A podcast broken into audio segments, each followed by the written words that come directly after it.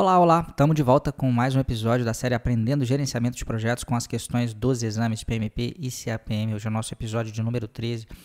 Lembrando, gente, que o nosso objetivo aqui não é que você acerte ou que você erre a maior quantidade de questões, mas sim que você vá afinando aí o seu pensamento, seu mindset, seu jeito de pensar com a forma né, pela qual o PMI pensa o gerenciamento de projetos. Né? Isso não só vai te ajudar na sua carreira no dia a dia da execução dos seus projetos, mas também, claro, se você estiver pensando em se tornar um gerente de projetos certificado, já vai te ajudando a, quando chegar o dia do exame CAPM ou do dia do exame PMP, do dia do exame PMP, você conseguir acertar a maior quantidade de questões possível. Vamos para a questão então, hoje é uma questão maiorzinha, grandinha, vamos dar uma olhada. O projeto de massa estaria em perfeitas condições, exceto pelo comportamento de um membro específico do time do cliente. Essa pessoa tem demandado muito esforço desde o começo do projeto. Ela espera atualizações sobre a situação do projeto todos os dias. Precisa de constante reafirmação sobre o fato de a tarefa A ou B estar realmente correndo bem e quer ser envolvido no dia a dia do projeto, sem que haja necessidade para isso. O que você faria para resolver essa situação no lugar de Márcia? Então tem um cara aí, uma, um cara ou uma cara, né? A gente não sabe se é uma mulher pentelhando, pedindo um monte de coisa, o que, que você faria no lugar da Márcia? Letra A. Pedir ao patrocinador que intervenha junto ao cliente para que seu funcionário não prejudique mais o projeto. Letra B. Como o cliente é a parte interessada mais importante, Márcia deve atender o que tem sido solicitado pelo seu funcionário. Letra C. Reavaliar o plano de gerenciamento das comunicações a fim de solucionar as necessidades de comunicação dessa parte interessada. Letra D. Atender às solicitações mais razoáveis e negar as que não fazem sentido. Bom, estamos diante desse comportamento que, na visão da Márcia, né, é um comportamento aí que talvez não muito adequado. O que, que é melhor fazer?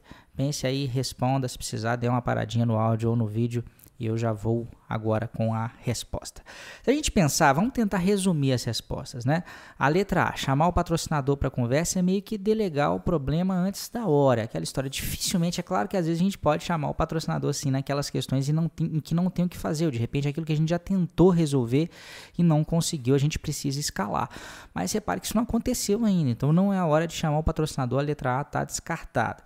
Letra B, basicamente é simplesmente pedir o que o cliente está, ou o que o funcionário do cliente está pedindo, né? Pelo fato do, do, cliente aí, teoricamente, ser a parte interessada mais relevante do projeto. Só que isso também não é correto, né? Se de repente ele está pedindo coisas que não são adequadas, que são a, acima do que deveria ser em termos de participação, se ele está metendo o B dele onde não deve, também a gente não deve ficar atendendo só porque ele está pedindo, né? Então a gente descarta.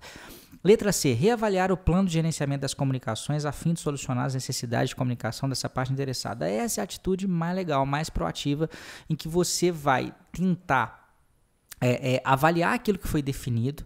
Pode ser que isso não tenha sido definido, né? Essa, esse limite dessa participação, do tipo de comunicação que você teria com essa parte interessada. Pode ser que isso te passou batido, né? Ou de repente pode até ser que está definido, mas isso não está claro. Né, para essa outra parte interessada. Então, ao reavaliar o plano de gerenciamento das comunicações, você vai calibrar isso, você vai deixar claro qual é a regra do jogo e é o jeito mais proativo, mais legal de tratar isso, tá? Letra C é que tem que ser marcada. E letra D, atender às solicitações mais razoáveis e negar as que não fazem sentido. O problema é que aqui tem uma questão de juízo de valor, né? Às vezes, assim, o que é razoável para você não é para outra parte. Então, ao reavaliar, voltando na letra C, né? Isso aí não é a mais adequado, porque a letra C é a mais adequada. Ao reavaliar o plano de gerenciamento de comunicações, você vai ter condição de discutir, inclusive, com essa outra pessoa, o que, que faz, o que, que não faz sentido, né? E essa seria a primeira tentativa de resolver o problema mais razoável, sem dúvida nenhuma. Letra C, se você gostou dessa questão, é muito provável que você vai gostar também né, de um workshop que nós vamos realizar de forma gratuita e online no dia 31 de maio. Começa dia 31 de maio, vai até o dia 14 de junho, porque são vários vídeos que a gente vai disponibilizar. Né? É, é o segundo workshop Certifica GP. Eu quero chamar a comunidade de gerenciamento de projetos aí para conseguir a sua certificação na área. A gente vai estar falando de duas das mais importantes certificações de mercado, que são a certificação CAPMI e a certificação PMP. Para se cadastrar, basta colocar o seu e-mail lá no www.certificagp.com.br. Tem um formuláriozinho, você coloca o seu e-mail. Quando chegar dia 31 de maio, eu vou te avisar que começamos o, o nosso workshop, que o primeiro vídeo já está no ar, e você pode ir lá discutir com outras pessoas também interessadas nesse assunto, é, colocar suas opiniões, vai ser bem bacana. É a segunda edição desse workshop e na primeira mais de 18 mil pessoas participaram e eu quero você comigo dessa vez. Grande abraço e até a próxima.